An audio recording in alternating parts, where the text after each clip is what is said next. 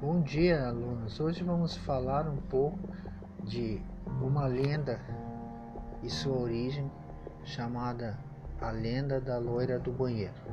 A lenda tem sua origem no século XIX e já é parte do imaginário adolescente em muitos colégios brasileiros.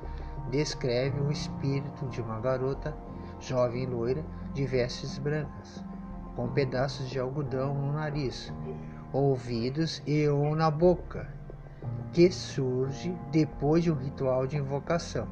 Esse rito varia de acordo com o colégio.